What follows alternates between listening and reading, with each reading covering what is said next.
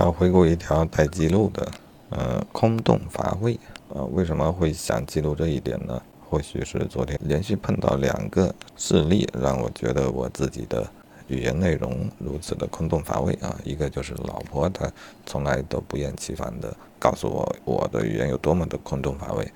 呃，啊，这个我已经习惯了啊。但是昨天又认识了一个新朋友啊，也不能算朋友，呃，就说萍水相逢了一一位朋友，或许是酒喝得多。他也挺直率的向我指出了这一点啊，还指出了一些其他的缺点，但当时大家都喝多了，我也搞不清楚他到底什么意思。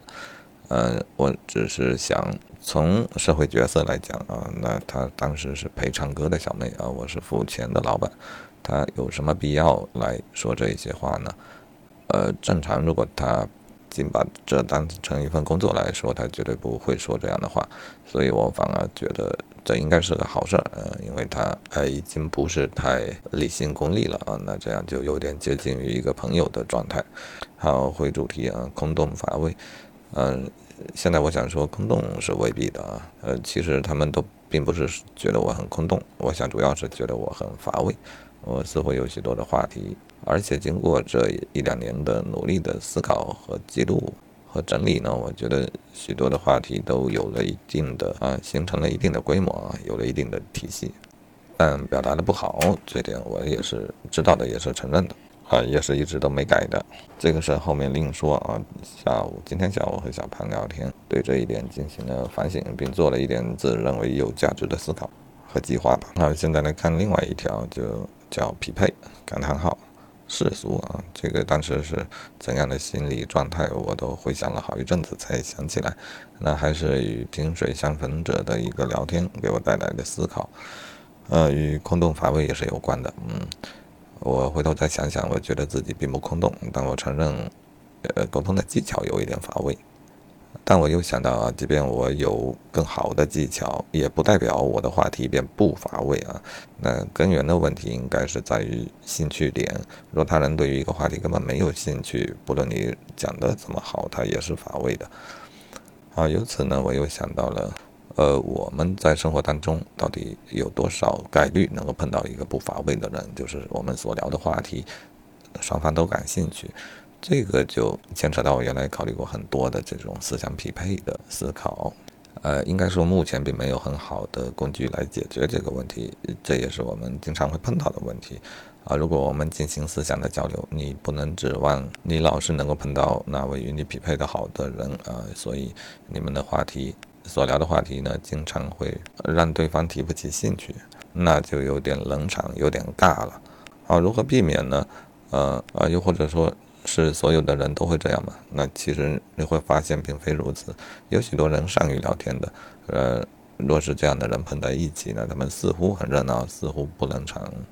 但我觉得他们也并没有克服、克服或者回避掉这个根本的矛盾呢，就是，呃，人的思想中的兴趣点并不是随时都匹配良好的，甚至可以说几乎都是匹配不好的。那他们为什么聊得那样开心呢？那那那其实是一种聊天的技巧，选择话题的技巧。啊，我想有一些人可能会啊，为了维持这一种气氛，他放弃自己感兴趣的话题，啊，去屈从他人的话题。啊，当然这是比较悲催一点的解决方法。如果想积极一点，就是让好歹自己也感些兴趣，而不是为了聊天而聊天，为了为了聊得好而聊天。那他应当就要尝试快速的寻找共同兴趣的话题，啊，这可能才是比较可持续发展的一种交流的方式啊。我感觉我自己在这方面也不是完全一无是处，呃，但凡有与人做过交流，人都会知道如何去找话题，只是做得好或者差一些的区别吧。呃，近来呢，有人认为我空洞乏味，或许是因为我做出了一些改变啊，我不太。屈从于他人的话题，但有点过分的就是我可能太强行的去推进自己感兴趣的话题，结果当然你就会发现对方碰巧能够碰撞上你的话题，这种概率是太低太低了。呃，这样一厢情愿的做法显然是要把气氛往尴尬里搞了，呃，也会让人觉得呃你是一个不近人情的人，而是一个不考虑他人的人。嗯，但对我来说，经常。曾经啊，曾经的我从来都是一个倾听者。说实在的呢，倾听的多啊，顺应别人的话题去聊，这样的情形多了呢，自己又会觉得憋屈啊。这一个问题应当要克服啊，否则就没办法太愉快的聊天，也也就会开始回避与他人的交流。那长此以往，交流会越来越糟糕啊。所以呢，折中一点。不能完全我顺着你，也不能完全你顺着我，嗯，那么就要尽量的呃捕捉、引导、寻找出双方都感兴趣的话题，啊，哪怕对方感兴趣程度不够高，这时候再辅以呃交流的技术啊，就是表达的一些技巧艺术，让别人从没有兴趣变为开始有点兴趣，甚至呃这个话题、这个想法最终成为了他兴趣的话题。这也是一种能耐，不是吗？好，这总结来说，应该是关于交流的一些思考。